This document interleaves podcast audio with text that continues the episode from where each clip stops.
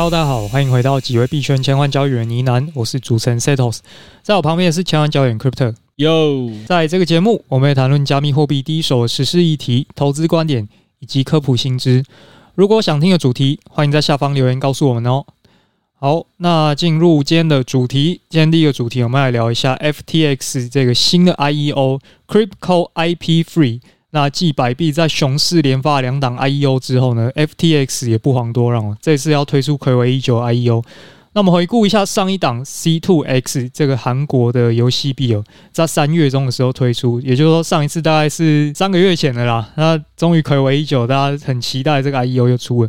上一次开盘最高有到五十倍之多，我也算了一下，在高点出场的话，那一次你大约可以直接现赚百万台币。好，所以百万台币的话，我们要来看一下，说今天这个项目是不是能够重现这个荣光。讲一下今天这个 Crypto IP Free 哦，讲一下自己的结论和感想。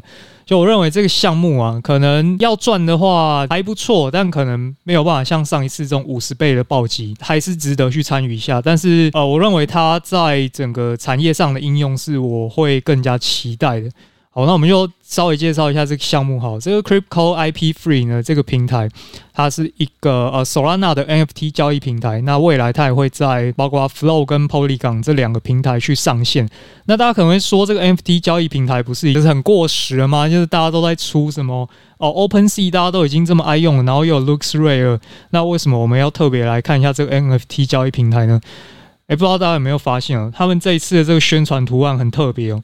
他们这个上面的这些人物啊，这些角色都是我们大家很熟悉的赖的这个官方贴图。这个角色，你可以看到什么熊大啊、兔兔啊、莎莉啊，或者什么詹姆士，大家每天这个免费仔最爱用的贴图。这些角色，诶，为什么？哦，这是因为这个 Crypto 呢，它其实是一个跟 IPX 这个公司，它有达成一个合作协议，可能就是可以授权它来使用这个贴图啊。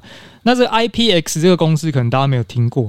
其实呢，它就是这个 Live Friends 改名过来的。简单来讲呢，这个项目跟 Lie 有很深的一个渊源哦。那为什么？听我们讲下去哦。稍微科普一下，这个 IPX 它前身是 Live Friends。那这个 Live Friends 大家可能不晓得，以为就只是哦 Lie 底下的一个，可能就出出贴图而已，就很可爱啊。它其实是一个独立的这种子公司。是挂在这个赖集团底下的。当初因为早期它出来的时候，的确就是做这些熊大、兔兔这些 IP 角色，然后出一些可爱贴图给大家用。后来因为越做越成功嘛，大家也看到他们有在卖一些商品啊，然后角色可能会授权给一些商家来做一些玩偶啊，这些布娃娃，所以他们后来就自己独立出来去开一个公司，然后包括我们现在看到这些角色，他们其实都有专门在经营这种 IP 的使用权啊，这些肖像权，那都是由 Life Friends 这间公司来负责的。所以后来他在今年差不多二月的时候，LINE Friends 就改名叫做 IPX。那为什么要叫这个 IPX？就是因为他要宣示他们要做数字的 IP 产业，他们要进 NFT 产业来好好的发展我们这个元宇宙的业务。那也就是说，这个 IPX 呢，现在就是跟我们今天要讲的这个平台有一个非常深度合作。那过往这个 LINE 它其实也不是第一次进军 Crypto 了，就是大家可能想说，哦，它就是一个通讯软体。其实 LINE 这间公司它之前就有。呃，投非常多的资源在做加密货币这一块，只是可能大家不太晓得，因为过往没有在台湾这边出啦，可能都是在日本、韩国那边才有推行他们的业务。其实他们有发一个代币叫 Link Coin，就大家可以去查一下，不是我们看到蓝蓝那个预言机那个代币哦，是绿色的一个他们自己的 Link 代币。那他们然后另外就在做收购一些交易所啊，像我们刚提到 Link 代币，其实他们就是做公链嘛，然后做交易所，其实之前也早就推出过 NFT 发行平台。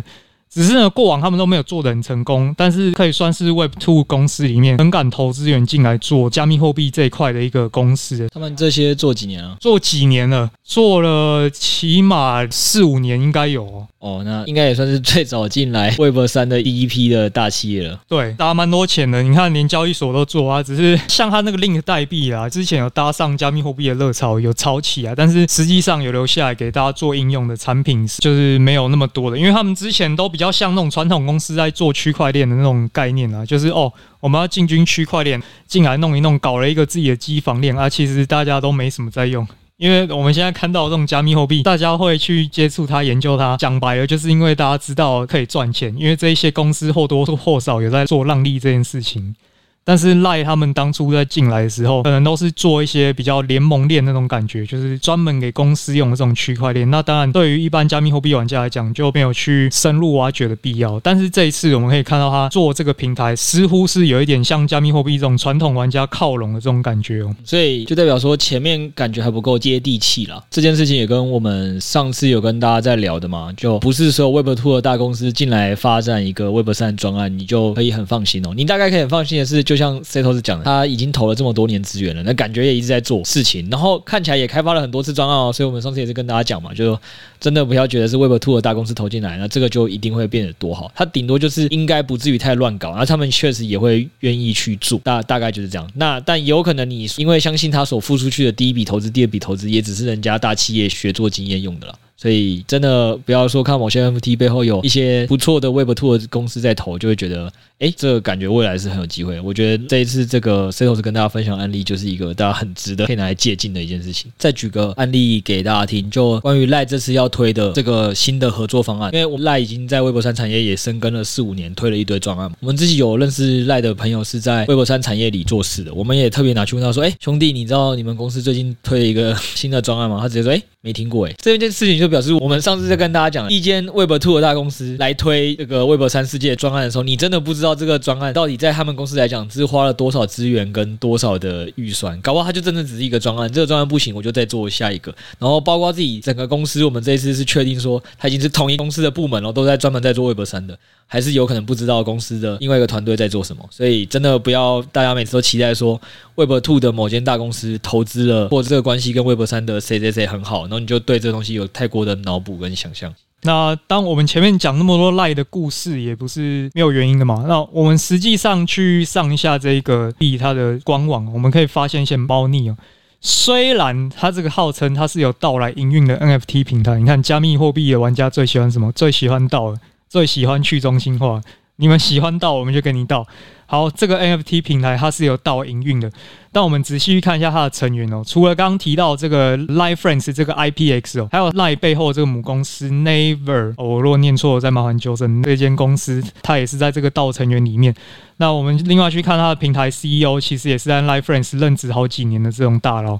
那所以你与其说它是一个区块链新创啊，倒不如说是 LINE 在 NFT 市场这一块的一个新的尝试。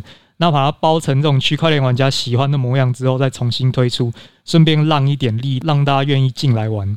哎、欸，为什么我们会一直提到跟 LINE 很像？就是哎、欸，像你有没有在买 LINE 的贴图？我个人是没有啊。他真的假的？你免费载？我对啊，我真的没有在买贴图。那起码应该会去刷一些那个免费的吧？什么六十天、九十天？我也不会，哦，也不会。我就是那种那个老人发早安前辈图的那种。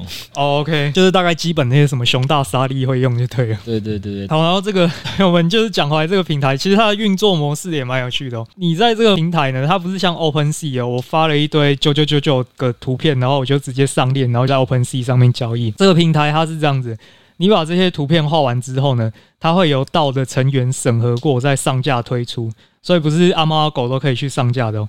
可是你仔细想想，这听起来不就是 LINE 贴图的这种上架模式吗？就创作者画完之后，经过 LINE 的官方审核，你才可以上到这个贴图商店。只是说这个平台它不一样，是它有允许二创在交易啊。譬如说你很喜欢间谍加加九好了，然后间谍加加九的官方可能就可以来这个平台上发它的 NFT，然后你可以在合法的授权去做二创这件事情。可能二创的人跟原创的官方两个人都可以得到一些经济利益的好处。我那时候在想，假设我是一个创作者的话，我为什么要跑到这个平台来上架？干嘛不用传统的这一些我们熟知的？譬如说，那我就在赖贴图这边做就好了。哦，后来其实有去查。一下，如果一个像我们常看的那种画家、画师，他在赖贴图商店这边，他想要变现的话，他到底可以赚多少钱呢？根据我 Google 之后的乡野调查，一组三十块赖贴图。到大家手上剩多少钱？哎呦，制造一点悬念哦！可以猜一下，就是你们看，可能有一些什么洋葱啊，什么哦，好像卖了几十万组，一定很赚，对吧？对吗？但是实际上去调查一下，一组三十块的贴图，回到画家手上只剩下七块钱。那原因就是因为中间要先被 Apple 跟 Google 扒一层皮，扒完之后再换 LINE 再扒第二层皮，扒完之后剩下的渣渣才会回到你的户头。所以说，在传统这种创作者经济的领域里面，其实创作者都是弱势的一方。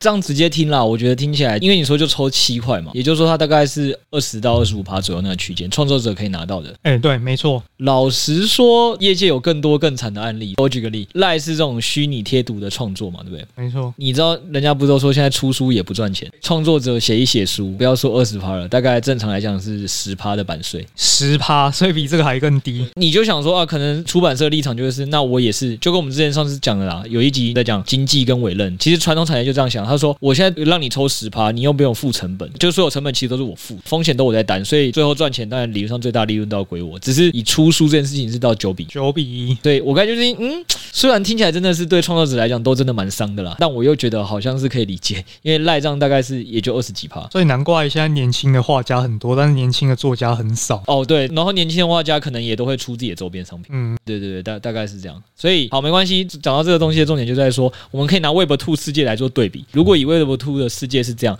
那听起来 Web 三世界的创作者一样是经过什么赖团队的审核后，好像分润会提升哦。就是它上面的交易手续费，就是一趴啦。反正大家有用过 OpenSea 就知道，这种抽成一定是更凶的。那现在这个 NFT 平台，它可能就是要用更低一点的这种交易手续费来抢占这个创作者经济的市场了。所以目前呢，来推测一下他们这个营运模式，因为他们在主打的其实是 IP 这件事情嘛，就是它不是一般那种 NFT marketplace，他们在主打是 IP。那以 IP 来讲话，当然早期讲到这个 IP 这个东西，一定都是一些大厂牌来做的嘛。虽然目前就是找了很多这种知名的艺人跟厂商上来进驻，而包括说我们刚刚提到这个 IPX Live Friends 嘛。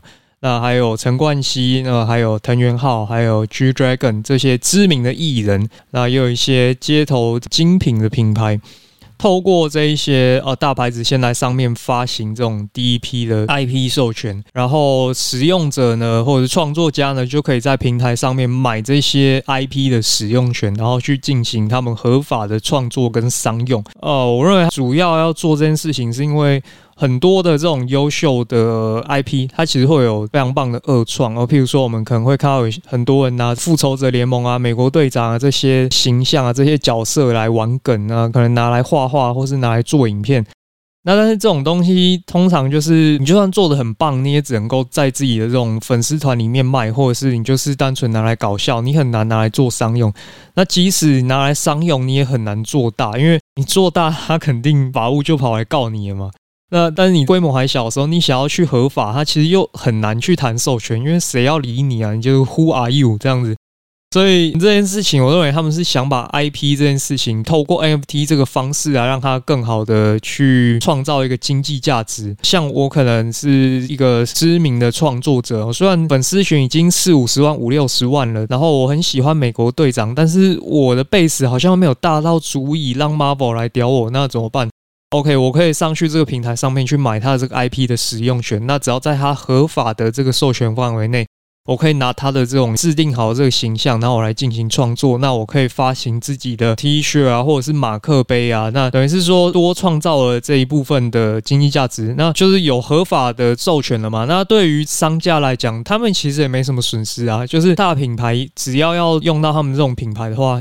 定也是去跟他们再去敲这种细节合约，到底要长什么样子，使用的权限到哪边，年限多长什么的。但是这个平台它可能就可以解决一些小型商家他们要使用这个 IP 的问题。所以长远来看，我觉得这或许是一个解决方案啦。因为的确，我们现在看到，尤其是电影界啊，或者是漫画界，就最常有这种事情嘛。有些厉害的创作家，他们也弄的东西都很有梗，但是毕竟他们画的这种角色，可能都是人家的这种熊大、兔兔、沙利，他们也没办法就是直接二创，然后就拿来商用。所以看起来的确是解决一块问题啊。那目前都是找一些大品牌来合作，所以看这个平台之后，说不定发展成熟以后，会不会让民间的这些人气。创作者也上去上架他们的这种，你说贴图啊、角色啊都好，后面可以再观察一下，说不定这对于目前以创作为生的这些人来讲是一个不错的利多。但这也是开创了一个新的市场嘛。毕竟它的这个主打角色跟定位，很显然跟我们过往看到这些 OpenSea、跟 LooksRare、跟 X2Y2 这种类型是完全是不太一样的，是有机会去找到一个利基市场的。好，我们接下来讲一下这个融资方，好，不意外嘛，这次融资方就是 FTX Ventures 还有 Solana Ventures 这两兄弟来投资。比较惊喜的是，还有台湾出品的这个 Blockto 了。那当然，它跟 Flow 这个关系也非常良好，所以一开始我们也提到这个平台最后会上 Flow 区块链嘛。融资方来讲，反正有 SBF 撑腰还 OK。对，在目前这个市况来讲，应该是有钱的爸爸。你这也差太多了吧？其他之前什么 Bybit 的 IEO 说这边后面可能有火币，就大咖就这个 SBF 这边就哦有爸爸在撑腰还 OK。你你这抱也抱太紧了吧？你不得不说，他们确实是因保泰非常好的一间公司。到最近都一直传闻，他们到处在收购人家公司。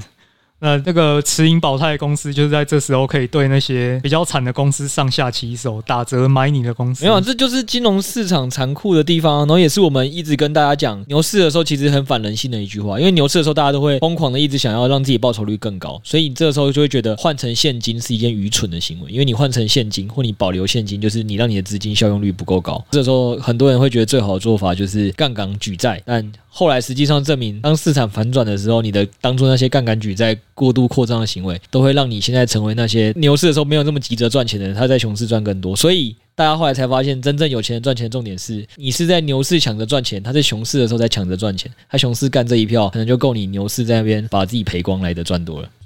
好，因为离题，不过最近也是看到他们一直传出他们要收购 BlockFi，什么九十九趴打折购。现在有钱的人就是可以对那些公司为所欲为。讲回这次的这个代币哈，他们这个平台发的代币叫做 IP 三呐，就是这一次大家要认购这个代币哦。那它总量是三亿颗，初始流通量是二点零五个 percent。那认购价格我们换算一下，现在 FTT 的价格啊，那换过来整个认购价格就大约是零点二八美元。所以实际上要换算一下，初始流通市值大约是。接近两百万美元，稀释之后的全市值是八千四百万元，就是 FDV 八千四百万元。我们如果拿这个 FDV 去对比的话，大概是什么概念呢？现在已经比较成熟的这个老二、老三了，LooksRare 跟 X Two Y Two 这两个 NFT 交易平台，我们来比的话，Looks 它的 FDV 是二点八亿美元，那 X Two Y Two 是一点六亿美元。也就是说，拿这个来对比的话，假设它是跟 X Two Y Two 是同等级的话，就是两倍。那如果是跟 Looks 对比的话，大概就是三到四倍，所以它的暴击倍数，如果是用 FDV 来估值的话，可能没有上一档五十倍那么暴力啊。但是我们实际上去看一下团队跟 VC 的份额，就是我们要看一下说持有的话，你可能会注意到哪一些大额抛压。团队跟 VC 这边的份额大概从一年到一年半之后开始去做解锁，就要特别再去留意一下。不过它有十个 percent 是作为行销费用，五十个 percent 是流动性奖励。那这两块加起来六十 percent，它什么时候释放是比较难以确定的，所以这一块是小小的隐忧啊，可以关注一下他们后面推的活动。因为像 LooksRare 它这种流动性奖励就是发的太凶了，所以早期这个大家疯狂的时候价格冲得很高嘛，后面就一直被这种疯狂释放出来代币压着打。所以我们要看一下它后面要激励大家上来玩的时候，它会不会大撒币撒得太夸张了？这个就是中期我们需要关注的事情了。那不过值不值得参与呢？我们从过往经验来看，FTS IEO 抽到当天当卖的话，应该是没输过。过往经验啦，当然我们不能说绝对不会输，但是顶多就是多赚跟少赚的差别。那我记得有人统计过，倍数大概居于大概七十 percent 到三十几倍都有。所以说，整体来讲，FTSIEO 你有抽到就是赚，因为它不像那种百币那种认购的机制嘛，没抽到可能就比较亏一点。那有些人可能不想承担币价的话，你可以去做套保。那套保的话就不多说。那借币的话可能比较少人知道，你不想承担币价风险，你去 Solana 上面有一个协议叫做 Mango，你可以去 Mango 上面去借 FTT 来抽，这也是一个可行的做法。以上这个方法提供给大家，不知道大家会不会去参与？好，那我再讲一下对这件事情的看法，就。第一个可能我还是要再次强调一下哦，就是牛市的时候跟大家一直讲说要把钱换出来，然后在牛市的时候持盈保泰的很重要。可能那时候大家不会想要做这件事情，但真的到熊市你才发现有钱人真的玩法跟你不一样。他就是他真的赚钱的方法都是在熊市在他快不行的时候才狠狠的赚你一票。对，所以我还是觉得大家如果要在这一波的牛熊转换的时候学到什么经验，那就是这些有钱的企业怎么越来越有钱的，大家真的是要学习，然后不要在下一次可能又有机会的时候，就是市场一路一直往上上去，觉得赚得很开心，然后自己觉得纸上富贵，然后后来发现自己坐了一轮过山车，哎，什么都没有。那这是一个，这这我觉得这一篇主要还是要借题发挥，跟大家讲一下这个东西。虽然离题了，讲回来就是刚才 Setos 有算给大家听嘛，就如果你去对到这个现有的一些平台，FT Marketplace 的 Lucid 跟 S Two Y Two，好像听起来暴击倍数真的都还普普。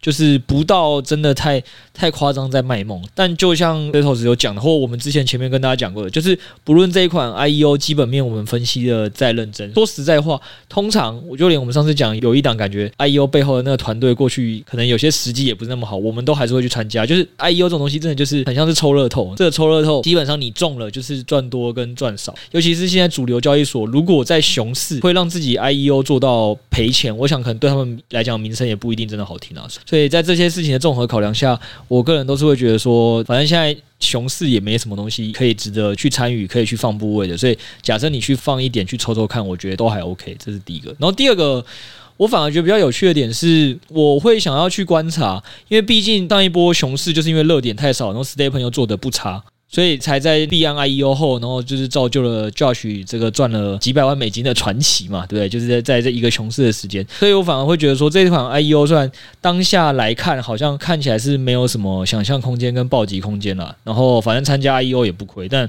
我觉得我还是会更在意的是说，这些龙头交易所在熊市时推出的 IEO 的币会不会成为大家众人追捧的对象？如果会的话，资金很集中去追涨的话，也是很难讲说它会不会超乎了大家的想象。对，对。一直跟大家讲嘛，就是币圈的投资，很多时候基本面分析跟地价、价格跟价值是会脱钩的，只是说这个脱钩。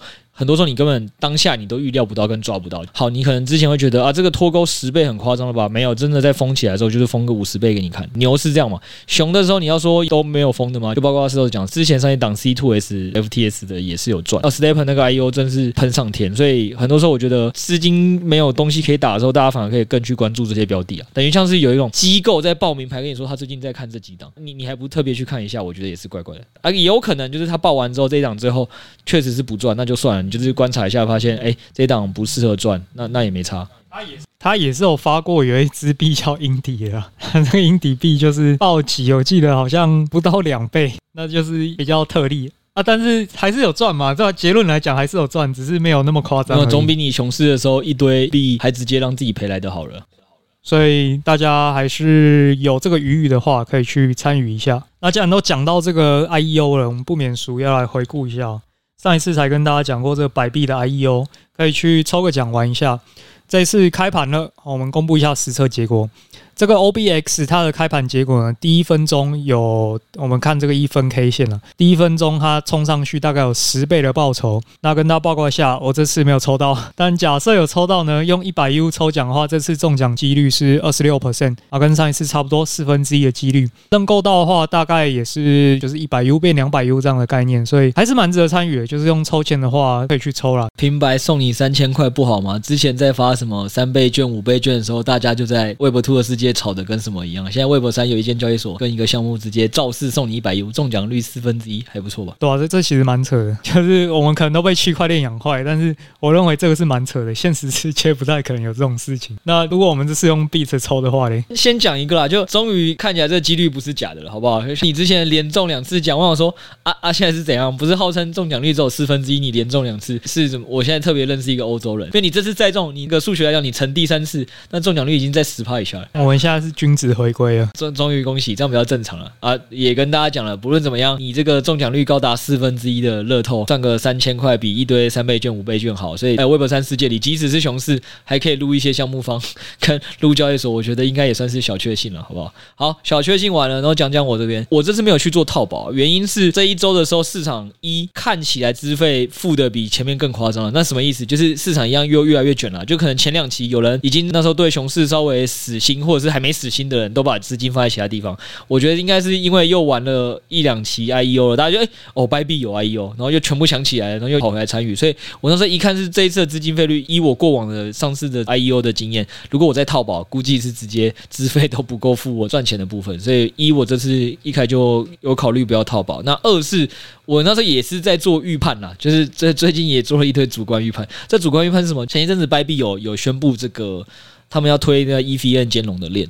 我先讲，因为这件事情其实三猫已经有问过我们这件事情怎么看了，那我也直接讲结论，就是又有人问说这是不是一个噱头，我不会直接把它定义为噱头的原因是，大家可以想象成任何一间在台湾知名的商业银行，那些比较大的那几间，他们其实都是一个集团嘛，他们可能有人去投资电商，有人去投资什么某一支篮球队或棒球队什么的，就是他们的多角化经营是很明显的。那所以同样道理说魏博三的产业来讲，这些真的比较有钱的交易所，它一定会去多角化扩张在各个领域去都有自己的产业。布局那是可以理解的了。那作为一个蛮有名的交易所，你说币币会不会去做这件事情？我反而觉得是它作为一个产业里的一个蛮知名的交易所，应该本来就该做的。不会问这个问题，其实逻辑就很简单了。我是不是币家人终于要赚一把了？大概就是这样，确实是不是终于要赚一把？然后我就跟大家讲说这件事情，我觉得大家可以先去回想一个案例啊。最近可能有一个算蛮知名的交易所推出呃公链的，就是 Crypto.com 嘛。那确实在牛市的时候，价格也是有往上喷一波嘛。那可能现在市场看起来不好，然后再加上 Crypto.com 一系列的可能。相对比较负面的新闻跟操作下，你看这个 CRO 价格现在变到哪里？对，然后然后 Crypto.com 还推了一个跟周杰伦的 NFT 的合作嘛，所以你看他不但公链也推 NFT，现在感觉熊市也在做事，还还有点命不完。但这件事情如果当初都在牛市的时候，都会造成喷发嘛。所以讲回来，就是这件事情再次让大家可以体认到，投资市场或短期的币圈的市场，很多时候这个价值跟价格到底可以脱钩成多严重。但现在大家应该已经有感受到了哈，牛市的时候，它的其中一个产业的同业推了一个公链，直接就喷上去了。那个时候 NFT。没有跟周杰伦这么知名的联名去发，也一堆人抢着命。现在一熊了，就连周杰伦的 NFT 大家也不要了，就市场就是这样。所以你问我说这件事情在熊市的时候会不会对它币价有起波澜呢？